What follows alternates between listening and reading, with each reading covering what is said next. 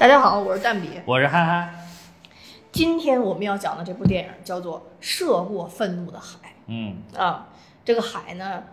这部片子我本身是非常非常期待的。这原因特别简单，嗯，就是因为我确实是对男女，哎，这算不算男女主啊？男女老主我都觉得 是我非常喜欢的演员。啊，两位老主分别是黄渤、是黄渤和周迅。还有两位少主，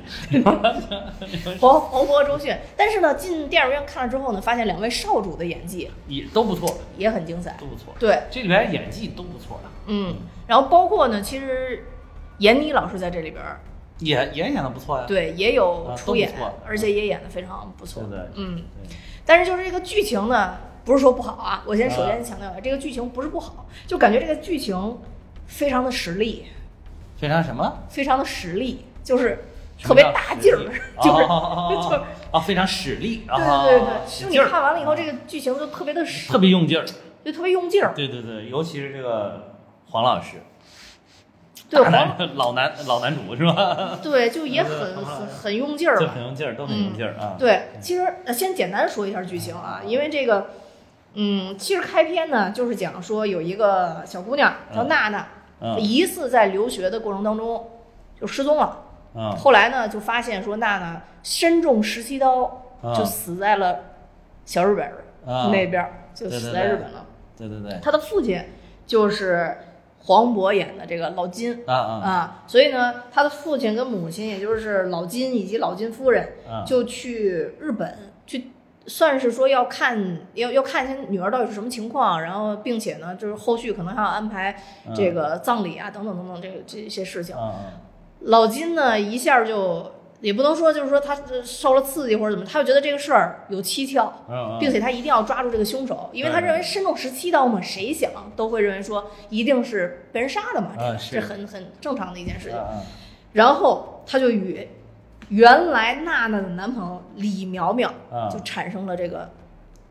各种千丝万缕的联系啊是啊。对，说白了就是他认定李苗苗就是杀人凶手，而李苗苗也确实是个变态小孩儿啊啊啊。那变态小孩儿他妈嗯就是周迅演的这个角色，啊也就是老女主啊。对 然后老女主在这里边儿叫景兰，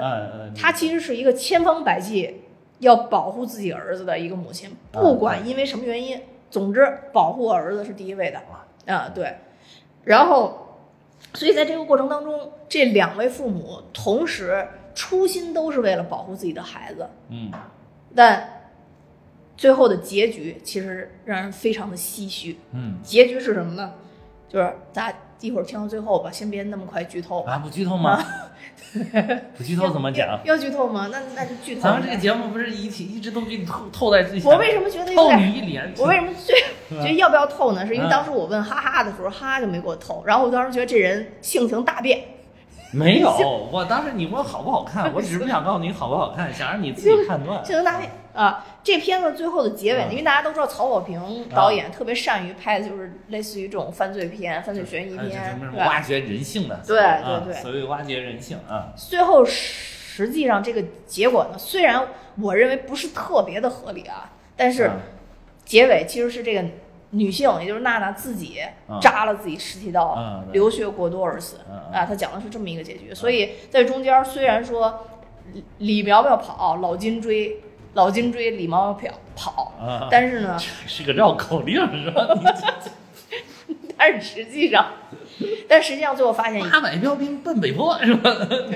发发现一切都是错。啊啊，最后的凶手可能是他们自己各自的家庭啊，就大概讲这么一个故事吧。啊，对，嗯，对，其实你你就是看到最后，你会发现这只是一部就是儿童教育片，就是呃教育怎么养小孩的片儿。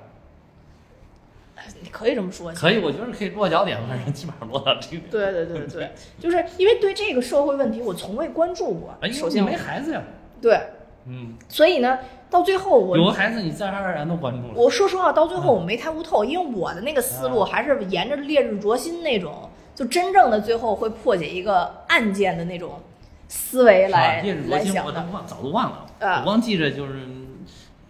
有人在啃，就就就沿着那个思路走的。但是就实际上你最后直到影片结束，说老金因为他这个死就是怎么囚禁别人啊等等等等原因，他不坐牢了吗？啊，最后他从牢里边出来，说把他自己赚的钱全部捐给了这个青少年心理研究中心啊啊，有这么一个，我才明白哦，原来这是讲这个的？教。儿童教育片嘛，对对对对，所以不管他教育好一就个不管他是不是因为过审，我之前其实没悟到这点，啊，就是感觉哦，确实是因为家庭爱，然后教育孩子可能有关系。但是你说我一开始觉，但是我觉得这个也有可能是为了过审，就是要不然前面感觉就是高高太高的举起，最后太太轻的放下。但是就是，那嗯你说的这个片子的主旨但是也不轻，其实这个倒也不轻，这个倒也不轻，这个问题其实也挺严重，嗯，对。就是如果一旦产生后果了，其实这个这个问题是也挺严重，嗯，其实就是我现在没太理解说，呃，这个问题在社会上到底有多严重，因为没有没有关注过这个方面，也有可能很严重啊。就像刚才咱们俩开始之前讨论，就是现在社会压力越来越大，当然可能有很多小是朋友会是因为前一段我刚跟一个就是教育工作者一起吃了一个饭，嗯然后他就说说这几年就是青少年，尤其是小学生的这个嗯自杀率实在是触目惊心哦的攀升，触目惊心的攀升，还不嗯是、不是说不是说触目惊心这么的，就每年都在攀升啊，嗯确实是可能现在就是嗯卷的太狠了，嗯，所以就是我觉得至少有一点嘛，就是我觉得之前有人就说说的有一个观点，我觉得特别好，就是说大家要卷，你父母要卷的话，你就卷你自己，不要卷孩子，对吧？父母最好的卷其实是卷自己，是吧？所以你不要把这个东西就转化到这个那个那个孩子的身上。如果你实在卷不动自己，或者说你对自己都下不去这个狠手，我建建议你也不要太卷孩子。嗯我是这么认为啊，嗯卷不动的父母才想卷孩子，卷得动的父母就孩子就不必卷。啊，对呀、嗯，对呀、所以说就我就说你都当父母，就当爹妈了，你就多帮孩子承承担一点吧，我觉得。嗯，那他可能就是他 自己就不想，承担不是不想卷，就卷卷卷不过对。你要是承担不了的话，不能替孩子承担太多的话，那不行，你就放放放孩放大家一马，放孩子一马，也放自己一马。嗯嗯，我觉得其实就是如果是就就是就我说的是这个条件，生活条件基本正常的啊，就是、嗯嗯就是尤其是这个中产家庭啊，我觉得是这样啊。但是如果就是说你你家里面生活条件特别特别差，就是你想实现一定的这种跃迁，对吧？就希望能够改善家庭的面貌，那我觉得该卷还是要卷啊。就是你该该对孩子下狠手要下狠手，但是你要关注孩子的这个心理啊、情绪啊，对吧？就是该卷的时候卷，该疏导的时候疏导。嗯就是你，你也不能完全无压力，人无压力轻飘飘嘛，对吧？就是你你完全无压力了，那那个孩子可能他自己他自己的能力都没有被激发出来，就是你你你到到以后等，比如等长大，可能孩子也会怨你，就觉得哎，你看父母对我的要求不严，我原来我我本来原来有这些机会，我可以可能你你我也不懂啊，我作为一个孩子，你家长告诉我，我好好努力，可能我就会。呃，能够更多的发挥自己的能力，然后会会变得更好呀，对吧？这个我觉得也会让孩子产生问题。反正这个这个教育孩子是个很复杂的复杂过程。但是这个里边儿的，我觉得还这个这个跟这个，当然这我讲的这一段儿跟这个电影没啥关系啊。我现在想起一句，啊，我以前我们老师经常说的话：嗯，教育孩子讲究的是一个度，对，就就是真的这个度叫悟了，真的。对，这个度就是很，就是你得自己去把握，然后就是这个度。但是我觉得他这个电影里面讲的可能不是这个问题，讲的主要是这两个原生家庭里面，就是他们父母的的一些做法吧，或者说他们的一些性格，嗯或者说他们对于什么是爱的这么一个认识，然后导致了后续产生的结果。嗯，对我其实我觉得这几个家长倒是各有特色，而且首先这两个家长呢，原生家庭的父母呢，互相之间呢关系都不好。我觉得这个是原生家庭，首先父母之间关系处得不好、紧张，呃，甚至就是还有一定的仇视的，或者是怎么着这样的，对孩子肯定是有很很差很差的影响的。就是说，也就是说，建议大家如果要分开，也也经争取在孩子面前还是能表现是和平分开，而且就是彼此还是能够宽容，对吧？嗯然后把把更多的空间留给孩子，呃，这个这个就是有有人说，如果是当然你父母双方，哎，就是关系特别好，互相相爱，这种这种原生家庭肯定是对孩子最好的。但是就是如果你分开了之后，呃，两个父母都能够各自追求自己快乐的生活，然后依然过着很幸福的自就是很自我的这种生活的，这个可能对孩子呢是远远好于那种两个人勉强在一起互相拧巴的那种家庭的。嗯啊，对，这但是这个远远互互相拧巴的家庭呢，又好于这个离异了之后互相仇视的这种家庭啊，就是或者或或者继续给孩子创造一个很压抑环境的这种一个，就是有的有的父母可能离婚了，不管男的女的都会说啊，都怨你妈或者都怨你爸。然后怎么呃，然后什么市市场没一个男人没一个好东西，要不然市场女的没一个好东西，这种对孩子就特别不健康，这是最最差的一种情况，就是一直从最好到最差，所以你尽量的往那个比较好的方向去靠，就是哪怕你跟父母之间你们分开了，也希望能跟孩子创造，就是你不管是你带着孩子还是对方带着孩子，都能给他营造一个就是比较开心愉快的环境，这样这样其实对他的影响是不是太大的，嗯嗯，没有那么大的，嗯。当然，最完美的是你们两个那个相，但是你现在你发现现在这个社会，两个人维持着越长时间特别相爱，始终在一起，白头偕老这种真的也不多，我发现真的也不多，就很难嘛，没错，就很难了。对，对就是因因为这个事儿有可能它有点违反人性，有可能 对吧？就是或者他的就得靠碰了，对吧？这个事儿就得靠碰，所以不能强求啊。对，而且社会结构不一样，人的寿命长短也不一样，很多东西就都会改变啊。，对对对，嗯你说的，哎，你说这点很对。其实这好多事儿应该把寿命的因素考虑进去的。嗯啊，对对对，没跟你说嘛，就是哎，看你哇，好恶心。再一想，嗨，我差不多还有十年就完事儿了，忍忍得了。我这一想，我靠，还有五十年完事儿了，不行，必须得问，忍不了，必须换一个啊，忍不了，必须再试试，对吧？对对对所以，哎呀，所以不太一样。对对对，嗯，这片子我觉得，嗯，这两个家庭其实塑造的还是比较成功的。就刚刚你说，你刚刚说那两个点，首先啊他们两个是有共性的问题家庭，嗯然后另外还有一个呢，就是其实老金对他闺女是属于不怎么溺爱，从他里边穿插了很多回忆啊，其实这里边啊等等等等。对，其实这里边，而且我看了就是曹导的一个就是采访的时候，嗯就是他其实是一直在这里边也一直台词儿是在问他说你到底真的爱你女儿吗？啊，对啊，就是他就不是溺爱这么简单，他甚至都有可能是真的不爱。嗯嗯，就是，但是一般人就会说哎，怎么会有自己的父母就是不爱自己的子女呢？我觉得啊，就是父母一般都是确实都是爱自己子女，但是他有可能更爱自己。有些人他可能更爱自己，像老老金这个，他可能一开始就是更爱自己，他可能到最后他可能会有一个反思，一个反省，他在就或者说失去那一刻觉得非常啊，对，或者就嗯或者说他到最后他发现了真相，哎，咱们刚才还没有剧透是吧？就是发现了他真相了之后，剧剧透剧透了吗剧透了，剧透了。哦，就是他女儿自己拉死了自己、嗯是吧？对对对对对，他当最后发现了这个真相，是因为他给他营造的这种家庭环境，给他营造的这种一种呃这个感觉吧，或者说给他的始终带给他的这种感觉，导致最后他女儿自杀，其实是是一种很很极端的方式结束了自己生命的时候，他可能会会那会儿会有一个深刻的反思，但是。在这个之前，他表现的包括他很愤怒，始终表现的很愤怒，想要去寻找真相，然后就是他好像很执着、很极端的追求真相这个事儿，可能都是由于他更爱自己导导致的。嗯就是我觉得可能他不认为嗯，或者说，因为实际上这个片子最后你说他之前爱或者不爱他女儿，我觉得这个很很难去寻这个踪迹，嗯只是说导演给我们留下这么一个话口。嗯但是呢，他之后去疯狂的去找线索或者怎么样的，就也许说他之前如果是爱的话，他可能爱错了方式，就是因为他其实里边在一直在强调，我他之前疯狂的去挣钱，有一个非常重要的原因，就是因为他女儿想出去留学，嗯，但是以他的条件，他是没有办法去满足他的。对。这其中就是说，他到底是因为他想挣更多的钱，还是他为了挣更多的钱之后养活他女儿？这个其实是不知道的。其实其实感觉应该还是为了就是满足他女儿去留学的这个需求吧。我觉得这个有很至这是有双面性的。至少他去拼命的去工作，去去捞鱼，这个就是捕鱼，这个就是嗯我觉得很大一部分程度其实是为了满足这个。所以你说他他不爱他女儿，我觉得是爱的，但你说他就是他的他就像你说的，他可能爱的方式就有问题，他是按照自己理解的方式去爱的嗯，而不是按照对方需求的去去爱的。啊对对对，所以说他其实爱或者不爱，这个咱们很难探究。但就是说，他起码没用对方式去爱。啊，对对对，我觉得这个是就是黄渤这个角色表达出来的点。另外呢，周迅那边呢，就是这个这个叫景兰嗯啊，就是李苗苗的妈妈，她又是另外一种，这就是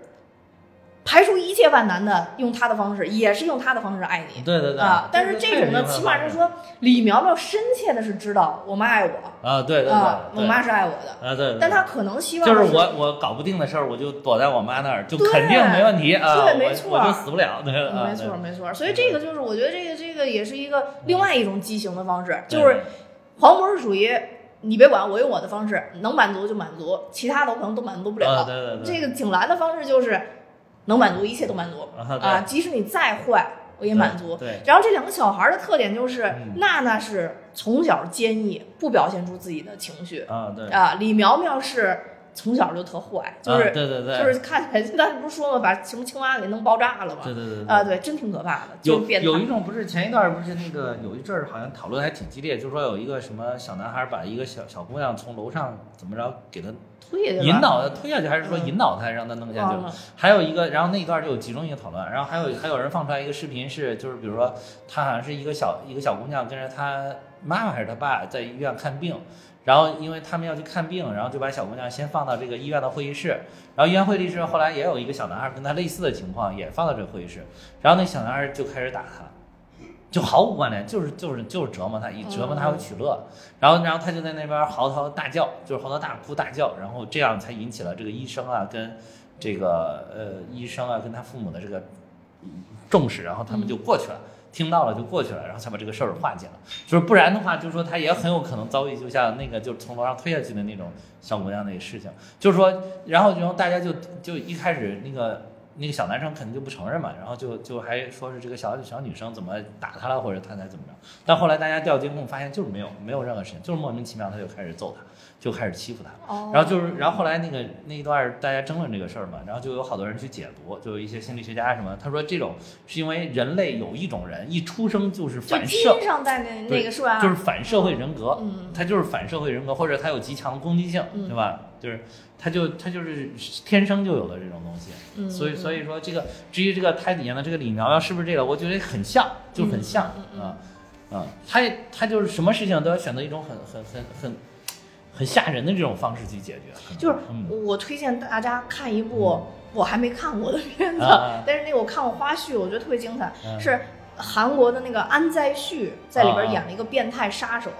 然后他里边就在讨论说，因为这个人他在。外边表现是非常非常好的，他还是个大夫，是个医生。然后他娶了一个女的，这女的后来怀孕了，然后大家就查出这个安在旭的基因里边就带你说那个反射日，这个现在是能测出来的。然后呢，那个女的怀孕之后，然后就其实就基本上已经确定这个孩子生出来可能就是也是带这个基因。然后当时就面临一个选择，就是说他到底生还是不生的一个问题。后来他把这孩子生生下来之后，又发生很多很多诡异的事。哎，上回是是你给我说的还是谁给我说的？他说就是带这种基因的。这种人反倒就是，啊，那可能是我媳妇儿跟我说的，就是他说，反倒是这都分不清楚了呢，这 这怎么回事呢？这谁知道都谈到一个问题了呢？这个，这个，这个，这个，然后他就是说，呃。反倒是带这种基因的，就是比如他要生个孩子带这种基因的，他反倒会激发这个母亲就非要把他生下来啊，对，就是要保护他，就是说这个是他这个基因的一种保护机制，不信邪啊，对，保护机制就还是基本上都是会生下来，都会的，对对，越是这样越想生下来，就是你可能一正常的小孩有的时候会想想，哎，算了，打掉吧，对吧？但是越是这种的，反倒越想生下来啊，哎，我反倒觉得这有可能是自然界的一种调节的机制。就是平衡，就是你看小的，你要看它的个体，你或者看它一个在一个小群体里边发挥的这个作用，你觉得它是很邪恶、很不好的。但是你要从一个全社会或者全宇宙、全世界的这个角度来看，它是可能是为了一种平衡。有可能，要不然就是就是有善有恶，有有极端的善跟极端的恶，对吧？就是这种，然后就是有有有诞生就有消灭，对吧？就是我我我生了有人，我就再生出来一些这种去消灭这些人的人，然后他就达到了一种平衡。我觉得我是这么去理解这个问题的啊。这但是就是你要是从很个体的形容、很具体的一个事儿、一个人你去看的话，你如果遇到这样的人，那真的是你倒霉，对吧？对，就是如果他基因里边带，其实那个片子在探讨说，如果他基因里边是带这个，他到底。有没有可能成为一个好人？啊，我记得那个影片到最后结尾的时候，就是其实那一系列案件确实不是这个男孩儿干的嗯对，因为啊他妈在用极致的一生去爱他、感化他。啊，对他其实就想讨论这个东西，就是说，因为基因的这个东西，片子里边最后也讲了，就是确实很难克服，基本上是你一就印证了对对这个人就他很难改变对了。对对，对，所以前两天你说这个新闻，我还想到另外一个，就是前一段时间有个虐猫事件，也闹啊得沸沸扬扬。是有有好一阵儿也是对对老说虐对对动物嘛，对，然后拿什么那个高跟鞋踩那个猫什么对，那都是好好那那好好早以前暴露年龄，暴露年龄。啊，那就是更早以前对，了。那好好啊多年前。对，我说这个事儿应该就是去年或者今年年初的事啊儿，就是一对儿银行的高管啊买猫回去，买流浪猫或者啊领养流浪猫回去给他儿子虐。哦啊，他儿子就是虐那个猫，把那个眼珠都踩爆，然后把皮都揭了，然后就是，反正就是最后肯定被人肉出来了，大概就是这这两个父母也被银行的人去谈话，也道歉什么的，但是实际上来讲，这个东西肯定是没法避免，因为他儿子难受，嗯他说了他儿子难受，他儿子不虐，他儿子发狂，所以他必须去做这个事儿。所以我觉得这个东西，它到底是心理上带来的，还是说基因里边就很带着，有可能能不能都是基因改里边的很变，就不知道了。嗯，对。所以我就说，你你只能理解它是为了维护全宇宙的平衡。对对对对对对。其实这李苗苗其实就很明显的，就是他弄青蛙那一段就很明显的是有这个。呃，对呀、对，就是他炸青蛙，因为对对他，而且这种人有的时候你还会发现他，就是他做完恶了之后他是没有反应的，但他有的时候可能涉及到自己，他又会很惶恐，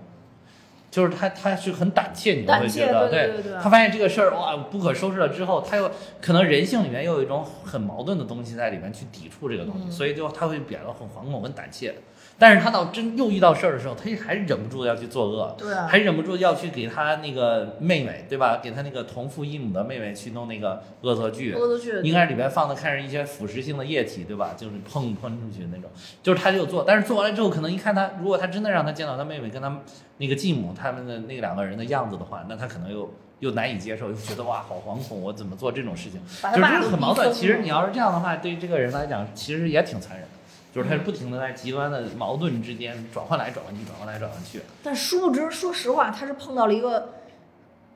更具能量的一个姑娘，啊，就这个娜娜。这娜娜啊最后的爆发点实在是太可怕了，就是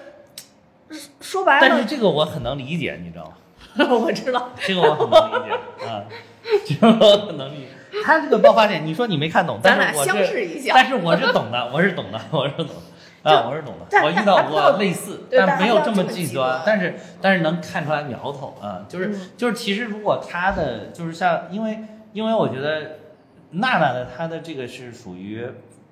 怎么不停的缺爱，然后不停的就是她她可能才走上这个，这当她在某一个节点如果有一个正常的爱的话，可能会就淡化她这个东西，她就不会走上这么极端的一个结局了。啊、但是他没有，他他还碰上了一个李苗苗这样的人，所以就让他走上了最终的极端的结结果就是这个啊。对，就其实他不正常，因为他但我之前遇到的那个人，他就没有走上这个极端嗯。嗯，嗯，你笑什么？就就 这个不做过多探讨因为。对，还得因为他得到了爱？你笑什么？你想，你想你笑探讨，要 你笑什不么？是不是，我就看你愿不愿意深一步探讨。呃，不，就就反正是这个意思啊，就这个意思。就是我觉得这里边这个娜娜呢，嗯她比较，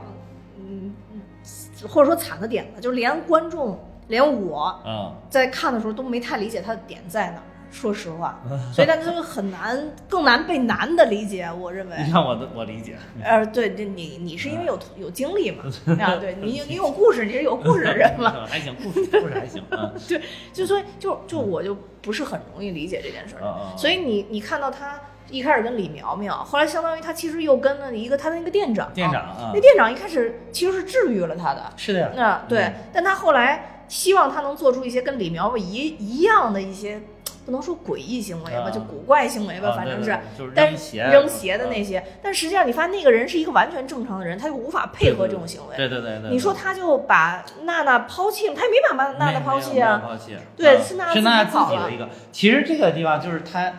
就是娜娜可能在那会儿就已经结束自己生命了。如果他可能没有走向这么极端，只需要这个店长再坚持坚持，对，呃，就又能把他拉回来。对啊就把他拉回来了之后，他过一段可能还会这样，但是你只要再坚持，还能再拉回来。啊、就是这样就可以逐步逐步的治愈。但是这个男的会很痛苦，你知道，谁遇上这样，谁遇上这样的女朋友就都会挺痛苦的，其实啊。就你实名痛苦。呃啊啊是吗？啊没有，就反正就就会会产生就是迷茫，嗯，很很痛苦，就是就是不舒服，就两个人相处会就是舒服的时候会很舒服，因为你能感受到、就是，你这话说的上就很诡异。对，因为你舒服的时候，你会能感觉到百分之百甚至百分之一百二二的这种爱，对吧？嗯但是所以那你肯定很舒服啊，因为大家谈恋爱都是为了获得这种爱的感觉嘛，嗯对吧？但是突然一下爆，突然一下抽抽的时候，那就是非常极端，你就觉得啊，作为一个正常人，我不能理解，对吧？但是但是就是你只要肯再以爱去包容他，你再坚持你去挽回他。他又会走上刚才那个就很正常的一个轨道，或者说又给你一个满满爱的轨道，但是他过一段他又这样，所以你反过来反上去，你就说你就觉得这个人你就就很很很费劲，你跟他相处你就会很费劲。那确实很像娜娜这个，对吧？就是这样，他就会很费劲，然后很费劲的话，就是我觉得这不是一个正常的状态。这里边娜娜其实多次采取都是比较极端的手段。这种还有一个很好的方法，就是不要谈恋爱。如果娜娜一辈子不碰谈恋爱这个事儿，她应该是一个很好的人。但看起来不是，他就是很明确需要这一部分爱补充对她，的为什么呢？因为因为像他这种人呢，往往他就特别需要用爱去填补自己，去刺激自己，填补自己。为什么需要这么极端的爱？因为他缺少这么极端的爱，因为他父母没有给他。对，他父母都没有给他，他父亲，他其实他当时说那个他自己突然一下那个转变的，就是因为他他爸给他硬推上公交车，要让他去找他妈，后来他妈不要他，他又给他又被迫回来，这么一个过程，好像让他一下就有了一个很大的。一开始他还是很想贴着他爸的，不管他爸对他怎么样，他都想紧紧的。没想到他爸一边打着电话还没跟他说话，另一边给他他塞上车就转身就走了，对吧？他就那一块儿他就可能觉得他对这个男人，对这个对父母。不应该再抱有期望了，他就很缺这个，对，其实这里边很缺这个，他需要就是那个叫什么过度填补，就是过犹不及嘛，就是就是什么呃矫枉过正，就是他需要一个矫枉过正的过程，嗯，对，因为这里边其实虽然闫妮老师那个角色就是相对来说笔墨着的比较少，嗯。但是你也可以看出来，其实这个妈也是很失职的，嗯，就是最后闺女给了爸爸之后，其实也交互甚少啊，是的，对，是的，所以这闺女就比较惨，对你别看她最后那个什么也挺痛苦的，失掉子女，可能我觉得她只是一个本能反应，就是可能是母亲失掉子女的一个本能反应。你说他对他有多么深沉的爱，好像也没有，因为他这么多年看来，他始终还是跟着他爸在一起嘛。嗯嗯，对，其实人已经没了的时候，再有什么东西都，说实话，我觉得是没用啊，没有用。对，人没了，就是你这哭喊丧闹，其实全都只是都是活着在世的的人在。在感受啊。对对对，没没没也可能会对你以后的生活会有影响，但是对逝去的这个人已经没有什么没有没有什么意义，没有什么真的没有什么意义。死去元知万事空啊，对真的没意义了。是对，嗯，然后还有就是这个李烈，就是啊李苗他爸，其实他爸也是很有问题的。对对对，啊、对，就是到后边我才能明白，其实他爸是就是想让李苗坐牢呗，不想让李苗死，但是就想让李苗坐牢。也可能因为他不是也说想让他死吗？反正总之就是他觉得他儿子很变态，他也不想对对，管了他也不想管了，嗯而且他这个，而且你能感觉到，就是周迅跟祖峰他们这个家庭呢，是一个就是女强男弱的家庭，其实是。还有你说这个，比如说还有一个就是他们这个家庭呢，明显是比黄渤跟闫妮他们这个家庭要是阶层要高高很多的一个家庭，所以他能办成一些别人办不了的事儿。就可以所以操控。，所以周迅演的这个妈妈景兰，她才能以她的这种方式去不停的就是去去偏袒他，其实就袒护他，嗯。就是已经甚至都有有这种涉嫌违法的嫌疑去去袒护他了，嗯嗯，对吧？所以就是他是因因为他能办成这些事儿，但是黄渤这个阶层的人呢，他即便想这样，他也办不成这些事儿，嗯。所以他只有其他的方法。啊、他比如说就我就拼命干活，拼命挣钱，我把钱给你，对吧？嗯。啊、就是这这个，所以祖峰的这个，我感觉明显是他在原生家庭的时候是女强男弱，但是男的可能跟女的两个人都奋斗出来，都打拼出来。嗯男的一有钱，对吧？就太女强男弱，就有点受不了了。这也是一个正常的反应，我觉得啊，正常的反应就是如果没钱的时候可能还忍一忍，但是没钱的时候你要太长时间这样，恐怕也很难忍受。嗯就是就是还是想挣脱。就一般这种女强男弱、强势的女女女性呢，往往会有很强的控制欲的。然后就是这个不才鄙人可能也有一定小小的经历，就是所以这个女强男弱、女强男弱就是真的很容易出问题。然后这个就是这个需要就怎么说呢？极强的一个自我修养跟自我约束，可能会会好一些，会让这个家庭会好一些啊。嗯，但是就是可能也真的不符合人性啊，所以就但是这个你你还能发现，一个是周迅演这个景兰呢，就是他对孩子是这种无条件的爱，就是可以甚至没有正义感、没有是非观的这种爱。同时呢，其实他是又是极强的控制欲，他是他是想牢牢把也想把这个李苗控制在自己的这个、这个鼓掌之中，就是自己建一个笼子把它罩住。其实他是这种，包括这个他对于祖祖方就是李烈，就是他这个李苗他爸呢，这些你看他对他的一些讲话的方式啊什么，基本上都是命令式的，基本上就是我说了就算了，你就照着做吧。嗯你不要在这儿叨逼叨，你说的都不对，你说这些方法都不行，嗯不可行啊，就基本上这样啊。所以你没看他那个李，就是李苗他爸想让他去死，或者说想让他去坐牢，想给他一定教育的话，他爸也是暗戳戳使劲儿。就是说话的时候，在他那个周迅这个演的这个妈妈面前呢，他说话也不是特别的硬气的那种。啊，对，很啊明，显，就是明显就是弱弱，你总听着就是他那个你你就从他的说话语气来讲，你就会觉得他这个意见不足以考虑，就不用考虑他的意见。但是其实他又很想，所以他一直在背后使小劲儿，对吧？嗯，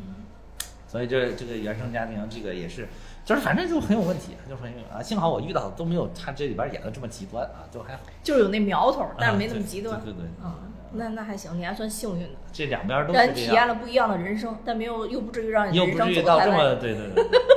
我走的还是很端正，而且我，而且从小就是这个就引起了我深深的反思，我一直在思考这件事情。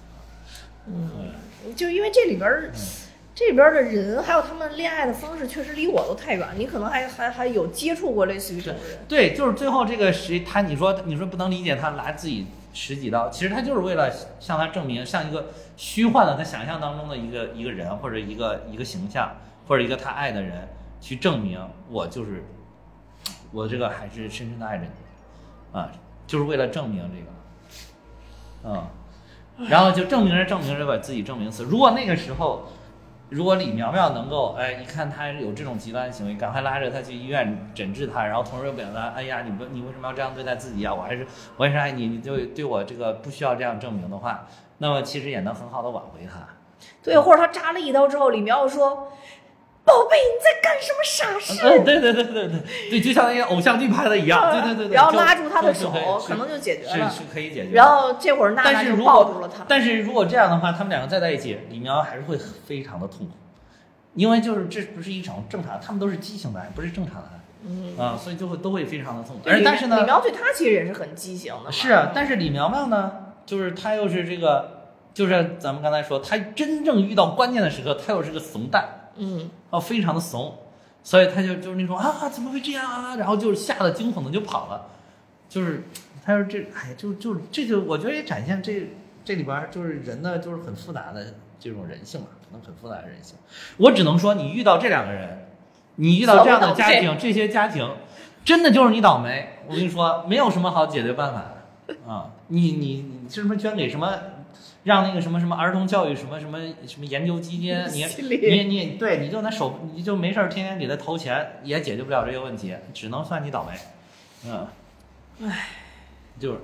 能学好，你能的父母们能当的好一点，那更好。但是大部分都是倒霉，都 只能认倒霉。我跟你说，还有就是就是大家如果找男女朋友，真的还是尽量找一些情绪稳定。我我看前一段我还看好多 B 站上 UP 主在那儿聊什么，说一个人情绪的稳定是多么呃，重要特别特别啊重要，对就是伴侣的情绪稳定真的非常重要不。光伴侣，就是你一个人在处理任何事情的时候，情绪稳定都很重要。就是遇到事情的时候，你不波不懂的，你不是个人，对吧？嗯，就是你比如说遇到伤心的事儿，我总要悲伤一下吧；遇到高兴的时候，总要开心一下吧。但是你不能说我一下就很拔到很极端，或者降到很很极端的这种程度，这这都不正常。正常的就是，哎，我该高兴一下高兴一下，该该痛苦一下就痛苦一下，然后同时又调整到一个基本上平稳状态，然后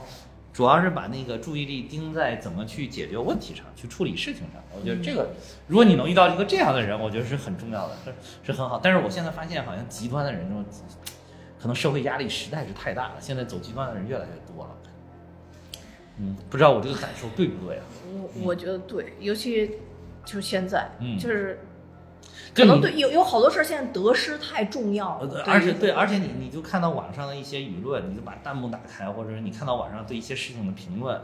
啊，比如说我们还要讲到的这个《我本是高山》这个电影呢，你看大家评论，你就会发现大家都太极端了。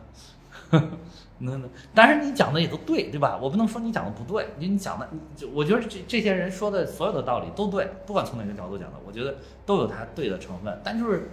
太极端了。你就觉得现在可能是社会压力真的很大，所以大家需要情绪的一个出口。嗯，当然有可能就是原来也很极端，只不过没暴露而已。现在给了一弹幕，给了一个平台，嗯，可能你都能你不管弹幕、微博、微信、朋友圈，我都能说两句，对吧？对，还我们还可以录个节目说两句，叨一叨。嗯原来咱们说的最多就是咱俩听，又没人听。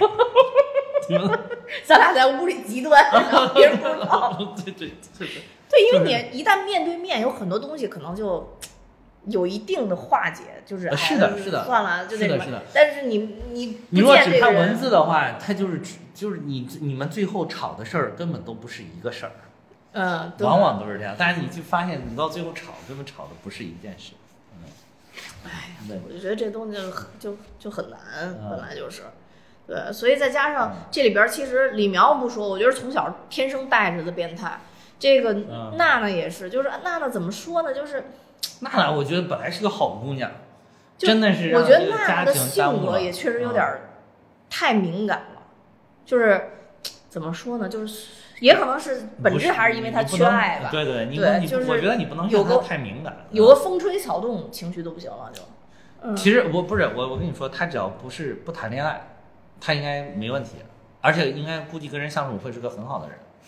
嗯，因为这种人他从小他不受父母的关注，他是很很愿意去讨好别人。他为什么后来会用那种很极端的方式证明自己，也是为也是一种讨好的方式，就是他他有可能会去讨好你的。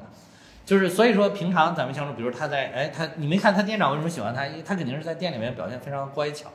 啊，就是我是不不愿意去引起冲突啊，然后我害怕你不要我了呀，我就会表现的好一些，你说什么我都愿意去配合呀，这这种很容易招人喜欢的，其实是，但是不要涉及感情，因为感情很容易对一个人的刺激太大了，嗯。嗯，其实我有很长一段时间，我也不太想涉及感情这个事儿，因为就觉得啊，这个好好伤身体啊，这个事，就有的时候万一就是一分，就是一一分手，你心里边很难受嘛，你哦会觉得，哦你就会觉得就是很伤身嘛，对吧？由伤心到了伤伤身，明白了，嗯明白了，想是多了，对对对。但是呢，这个，但是，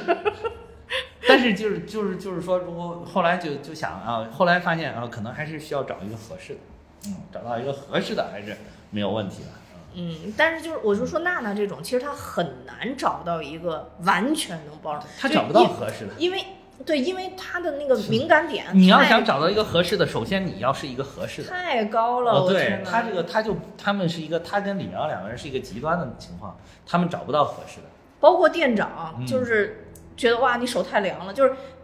就就是因为已经睡着了嘛，我已经睡过去了，你手突然一一碰，我肯定觉得哇好凉，不行了就，啊，就那这其实电影里边很明显嘛，就这个点就是它一个特别重要的一个点嘛。还有还，有就是就是就是人的这个这个这你们两个人在一起，这个情感它是会随着一些事情的发生或者什么，它会有变化的。嗯嗯嗯，对吧？对吧？他他的感情的表达，又不是说我没有这些形式上的举动，我就不爱你了。他不是这样的，他只是说，发展到不同阶段有不同的爱嘛，对吧？那你你谈恋爱的时候，跟你结婚了之后，当就是两就到最后变成老夫老妻那种，他都是可能都是很爱的，但是他的表现形式可能是不一样的。嗯，你到老夫老妻，我跟你说，你也没那个劲儿去，那个什么？你到七老八十，你有这个劲儿跟跟他们那样的吗？去去折腾吗？你肯定都不行了，没那个劲头啊。你的能量没有了，他是因为他们还处在年轻，年轻的时候才有这个能量。嗯，还有对像李苗跟娜娜这种，还有一个解决的方法就是假以时日。等我相信等到他们六七十的时候，一定不会像这会儿这样。都 都赶上网眼儿了，估计 哪儿都六七十岁，哎呦，太难了。嗯，而且其实我觉得李苗苗，你说爱或者不爱，其实可能也谈不上，就是一占有欲。李苗苗在这里边占有欲太强烈了，我觉得，啊对嗯，也可能是，所以就嗯就就很难。他那种，也可能是。嗯，然后再加上他碰到一个娜娜这种，其实也很极端的人，他可能也觉得很新鲜，就是，啊啊，确实在极哎端上也有但是他相互吸引。但是那个谁，那个谁，李苗那个他被那个娜娜被那个性侵是怎么回事？我有点没理解。是李李苗苗纵容的吗？纵不是李苗苗不是把人给点了吗啊，对对对，把一个日本人给点了嘛啊，然后日本人这三个兄弟这个就这个一说要给这个人报仇，然后就把李苗苗给强暴了嘛。李苗就过去就说你们别不是，哦娜娜就相当于是过去求情，去去劝和，就对劝说就说和那个，毕竟这个李苗是你的好朋友，你们就原谅他吧。啊，对对对，然后结果那三个败类就说你要原谅他就要那个什么，对吧？对，就出现了这一幕啊对，所以不是黄渤一直在强调吗？我闺女是为了你儿子啊，去那什么，然后他们这几个畜生把我闺女给强暴了啊，大概就讲我看他接那我看那个谁，他们接受采曹导他跟就是采访的时候，他他说那个意思就是说，其中一点为什么说黄渤是不爱他女儿的呢？就是因为是就是老金为什么不爱他女儿呢？是因为他他有一个举动，还是他老把那个他女儿跟跟他那三个男的那个视频拿给别人，你看看我怎么怎么怎么着。他说他所以说他其实没有在意他那个，他就想找找出他就是他说他说他最在意的是自己的面子。哦就是他觉得就是在意他自己的那个想法，就是他的他对他自己的定义就是我很爱我的女儿的，然后我、我我也是个有面儿的人，然后我遭遇了这么一个事儿，这不应该发生在我的身上，嗯。如果发生了，我就要去找明真相，这个错误一定不在我，是在谁谁谁，在李苗这儿，在李苗的爸妈爸妈这里，在在他们这些败类的人，这几个三个男的这个败类的这些人问题上，嗯。所以他到最后这个戏剧点冲突就是找了一圈儿，后来发现啊，问题果然在自己的身上。对，嗯。我觉得这个塑造倒是在电影里边有迹可循的。啊就其实最后他的崩溃点在于打开那个衣柜里边，发现画了很多太阳嘛，就证明了呃对对对，是他的问题嘛？对对对嗯对对对，是的，嗯是的，所以他到最后也也挺崩溃，其实，嗯，嗯，反正，反正就我觉得大概电影里我看完就是这么个感受，啊，不才就是自己还能理解一些，对，其实其实我看着可能没这个电影。有你这么疑惑，对我，因为我看这个电影，其实最大的触动就是演员演的好啊，但是就我可能因为之前我也看到有好多人在群里啊，在朋友圈说这个电影特别特别棒，不否认这是一部好电影，嗯但是我可能还是抱着当时看《烈日灼心》的那个感受去看嗯的，就是。呃，而且我在我心里，其实黄渤还是，比如说比邓超啊，比啊比比段奕宏啊，可能我认为是我更喜欢的一个演员。啊，是是是，所以再加上周迅，我觉得期待可能特别特别高。对对对呃，但是演技上我真的对演技上真的没有没有失望，只是剧情上觉得对，就他这个极端度可能有点，就像你说的，他有好多就有点有点巧合还是什么，就怎么对怎么就碰到都碰到一块儿了。说了半天，我我觉得我看完就是，尤其是我看到一半了之后，我真的就就都不想看了，甚至。没有，我主要看天上怎么钓那么多鱼，我就对，我就说这鱼 你钓两条三条我觉得还能理，或者钓个七八十来条还能理，钓那么多，这得我我当时我当时一直都在想，哇塞，这得钓了几吨的鱼下来吧？那怎么钓那么多鱼？我没明白，它是不它它它到底是不是一个正常的一个自然现象？我都没弄明白。我当时就是想的是，卷风是有可能把鱼卷上来的，我当时我不知道能不能卷这么几就想起另外一部电影叫《沙卷风》，我当时就想那鲨对那沙犬风天上掉鲨鱼吗？对对，天上掉鲨鱼，真的掉鲨鱼对啊？，那是一部特别烂的片子，但是拍了很多部，就每一部都有人追，就是沙卷沙犬 风的，就是视觉奇观也是挺挺。对对，你你看了就知道那个片子极其荒唐，但是荒唐到就是就是荒唐到让人忍不住不看，就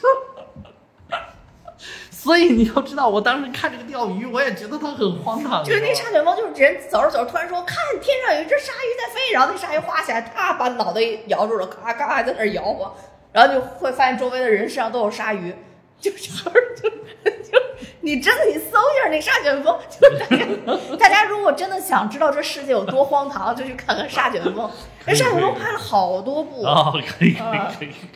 我跟你说，真的真的颠就是簸。就是，我觉得我为什么说看到一半不想看，我就觉得一个是这个，这个他拍这个电影，我说他到底是要干嘛？就是你如果是想反映一个儿童教育的问题，对吧？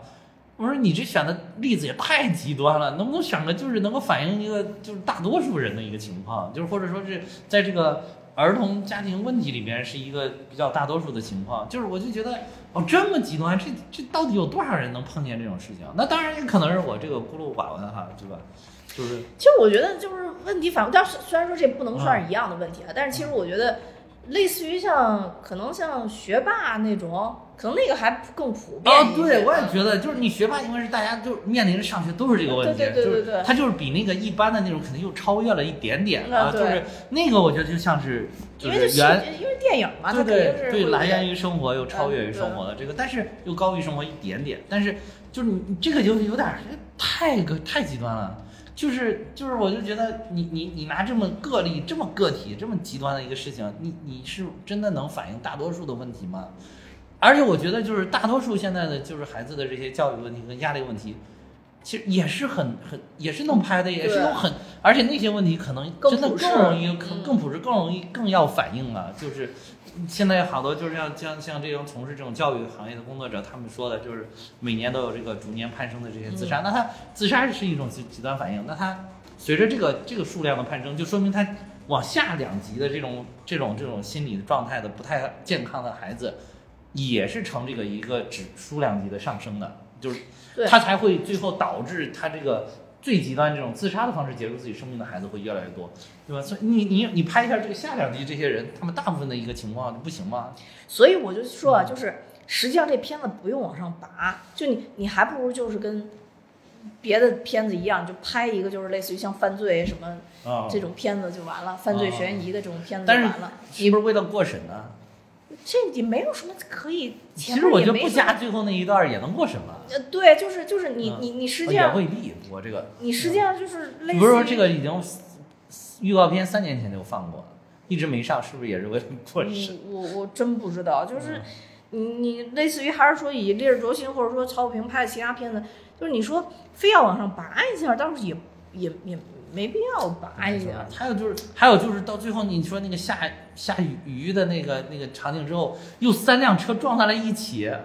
啊，我当时，而且他那个飙车又飙了半天，我当时看着这三辆车就要撞一起。而且那个李苗苗那专车司机是疯了吗？那个对呀、他说让你踩你就踩啊。而且还贼兴啊，奋。对对对，他那是专车司机还是他妈的司机啊？专车司机、轿子司机，对呀、啊，他让你踩你就踩啊、啊，多危险啊！对，这要是一北京司机，肯定是说干嘛嘛呢嘛呢。啊，对，然后直接说下一步老子不拉你。啊，对对，你下边你要想飙，你自己开车飙，就肯定就这样的。就是我就没明白，你知道对，我？也真没明白，而且你就眼瞅着那一块儿就是为了赚，我就觉得太巧合了，就我觉得，当然咱们说无巧不成书，嗯，但是我觉得你太巧了，你就会觉得这个书很虚假，它是本假书 吧？就这不用这么巧合吗？就非要让三个，就是就是你非要三个车碰一起才能表现一个什么东西吗？就是我觉得，我觉得我就看完我就特别不理解，我就觉得。其实你像你像那个就是国外的，尤其是国外的很多影片，它它是很平淡的拍的，它能很平淡的讲完一个事儿，你觉得心灵也挺受震撼的。比如说以什么什么什么什么叫什么奥托，生无可恋的奥托，嗯咱们之前还讲过，就是汤姆汉克斯，就是其实就是因为一个叫欧维的男人决定去死，是吗？就是这个改编嘛。你看那个片儿拍的就是家长里短，挺生活的，在一个小区里弄来开来开车跑来跑去，对吧？然后一会儿去小区里窝，一会儿去这儿，一会儿去那儿，一会儿去这家串串门，去那家串串门，很平淡的生活，就是很正常的生活，也能想象到。他你就觉得哎，心灵也挺受震撼，也挺受治愈的这么一个片子。所以一说，我能想起好多啊弱点，绿皮书。啊，对啊，啊，怎么就到咱们这儿片子？你不给他飙个车，你不给他碰个车，你不天上哗下雨，下雨那我真是没弄明白，你，你就好像这这片子拍的就不过瘾、不刺激吗？这是真是真没弄就是。只只能靠这种形式上的东西去掀高潮吗？难道对，就所以我就说他可能没有这些东西，他啊他就担心票房。他可能是票房？对对，但是我也反思了。让票房有一点点的那个风险，对就是拍不了了。你要是让我去，我自己当然我我自己是挺能看得进去，而且还挺喜欢这种很平淡的这种这种片子，从里面感受一些小小东西的。嗯但是我就觉得可能是不是我这种真的也不是大多数，可能照这么我这么喜欢的拍，恐怕也挣不住钱，有可能，就可能是不？下就是是曹就是曹导没有下一步了。对，可能就是老百姓可能觉得 掏了几十块钱进了电影院，你就给我看个这，都没有哐哐哐，都没有咣咣咣，都没有嘁哩咔嚓，都没有爆炸，对吧？都没有上天入地，嗯，对吧？对啊那票房好的肯定还是《速度与激情》这这这，开着车都能上宇宙，对吧？这种可能这种片儿更牛逼。所以所以就是，所以我也很矛盾，对吧？这个很，但是我就觉得那是还是说咱们国内的这些很多的电影人缺乏这种能把一个很平淡的事情拍好的这种能力，或者把一个很平的故事讲好的一个能力。就是他他虽然他看起来是个很平的故事，但是但是他往往是在某一个点上就戳中你的心灵，这个这个戳一下其实也是波澜很起伏的呀，嗯，对啊，对吧？哎，所以好多事儿就是，嗯，在你考虑综合因素吧，就啊综合因素。现在看这个片子的市场反应上来讲，起码是嗯没啥比较成功的啊嗯没啥问题的，对。所以就是你嗯只能证明曹导的选择也是正确的。对也是正确的。他要想有下一步，对那可能就是也需要这些东西。对，所以我说的这个意见可能就是一个极其个人的一个意见，就是在啊中间取个平衡吧，我觉得就是在中间取一个平衡。哎，就是，就是反正就是能不能讲好一个故事，就就是一个真正我们生活的故事，去反映一个事情，嗯，同时又很打动人的心灵，嗯，对吧？反正哎呀，就是总体我觉得这片儿你绝绝对不能，绝对不是差片儿，反正就嗯肯定还是不错的，尤其是这些老师们的演技啊，那都包括这真的小演员包括小演员这个张友浩跟嗯周依然这两个小小演员演的也都足够好，嗯，对，而且这里边就是这这，我觉得这边还有一点就是特别好，就是这两个小演员在日本，他们真的就是很受日本风格的影响。我觉得这个妆造做的特别好，就是你一看他真的就是，而且就是因为我也有同学在日本留学，他们留学完回来这个风格就真的很日系的那种风格。对对对对你能看出来他是去日本，他肯定不是去美国留学的。嗯，就这种，我觉得这个挺有意思的啊。去我我周围去日本留学和从美国留学回来的人最大的不一样，我说男生啊身材就不一样。啊 真的从美国留学回来的，往往都练一身腱子肉。从日日本回来的男生都往往都变得瘦，都很清瘦瘦是吧瘦很多，对。对，已已经没死密码噻。然后点头点头啊，你好。就有很大的不同嘛。对对对对。反正我就觉得这部片子吧，就是还是值得大家去看的吧，啊是值得大家去看的，尤其是这这这这些演员的演技，起码就我来说，唉，就是比这些年有很多片子已经强太多太多。啊是嗯，对对对。那是然后再加上就是说刚才说的这个问题，并不是说这个这个青少年问题它不存在，它肯定也是存在的，只是说我们觉得有太多巧合在里边了。对，那呃，至于说这个问题现在有多大范畴或者多大范围，那确实咱也没求证过。也许它已经变成一个很，当然我不希望啊，但也许它已经变成了一个很普遍的行为，只是隐藏在正常的人群当中，我们发现不了。那这个确实也是一个很大的问题。那是对，但是我也希望所有看过这片子的已经有小朋友的对。人们啊，嗯要多加注意，多加小心。有有小孩的观众们，你们可上点心吧，对吧？对，真的还是下点功夫吧。然后我在此强烈谴责。嗯，在电影院里边儿，尤其是看这种影片，在那儿打情骂俏，没完没了，呵呵呵呵呵呵，你又遭遇这种这个这种电影院了。哎，我怎么这么倒霉呀、你你你这你们这朝阳的电影院不行啊！你们这，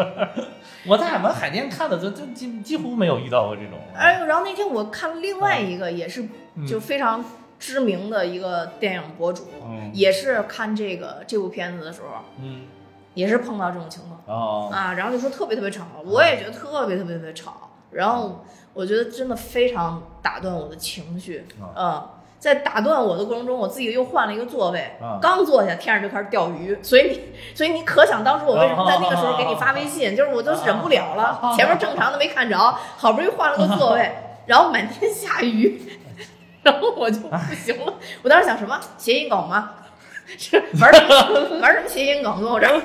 给我给气的下，雨 下雨，对对下雨下雨是吧？哎呦，给我气的够呛。对，真真的是大家就是，哎呀，就看电影的时候还是保持安静，不要在电影院里摸来摸去。我跟你说，还有一招，就是去的晚一点儿。我嗯，我我这因为现在就毕竟家里有小朋友，我一般都等他们睡睡瓷实了，然后我才去看电影，就是一般都是到十点半以后吧，十一点有的时候啊，就是看完都一点左右一两点了，那会儿真的电影院真没啥人啊，我看的那场嗯。加起来可能都没十个人，啊但是你背不住坐最后一排的年轻小情侣，啊，在看着这种虐心的影片的时候还摸来摸去，实在是有点受不了。谴责他，这种一定要谴责他，就是想摸回家摸去。对这种，你说在夜里十十点到十一点，是不是会摸得更加猖对，而且就是，而且就是真真的在这里想友情提示一下我们的听友啊，据这个苍兄说，哎，苍兄好像说过这事儿，啊，就是其实电影院的监，因为他毕竟是这个电影界的大佬嘛，你院线大佬对吧？啊，苍兄还说过这个。对对，苍兄好像是说过这个，说其实电影院的监控拍的特别清晰，人家就是因为那是暗的那个地方，人家用的那种摄像头就是专门拍暗场的那种摄像头啊。哦，那我就放心了，谴责他们。呃，对，一举一动都是就是都尽尽收眼底啊。嗯，对，对，所以这个，呃希望你下次能够看在一个好的影院里面观影。嗯，好吧，我的都还不错。嗯，反正反正这个片子现在也还在上映嘛，大家有空就可以去看看。是，嗯，那我们今天节目就到这儿，多谢大家收听。我也要跟大家说，蛋米哈哈有自己的听友群了，大家可以看节目的说明，加我的联系方式，把大家拉进群。那就到这儿，拜拜。再见。